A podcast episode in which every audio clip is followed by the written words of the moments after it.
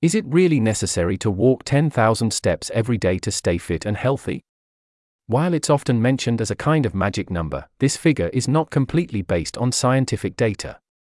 That's why researchers have studied the question and defined the ideal number of steps to take every day, depending on your age.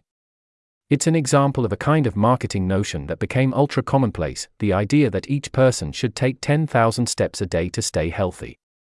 Although widely believed and bandied about, this figure isn't exactly what the authorities in the matter prescribe. The World Health Organization prefers to recommend the amount of time spent doing physical activity on a weekly basis, namely between two and a half and five hours of moderate endurance, for people aged 18 to 64 years.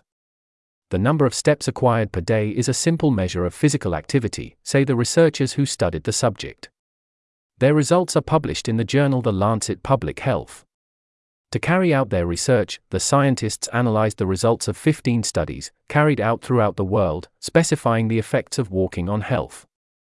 In this meta analysis, 47,000 participants were divided into four categories those who walked 3,500 steps per day, those who walked 5,800 steps per day, those who walked 7,800 steps, and the last category who counted 10,900 steps per day. The results? Up to age 60, walking between 8,000 and 10,000 steps per day is associated with a progressively decreasing risk of mortality. For people over 60, 6,000 to 8,000 steps are sufficient. To feel the effects, you don't need to walk at a very quick pace.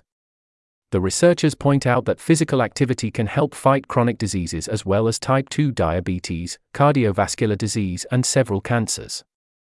Monitoring daily steps is more feasible than ever for the general public as fitness trackers and mobile devices have become increasingly popular, the researchers add.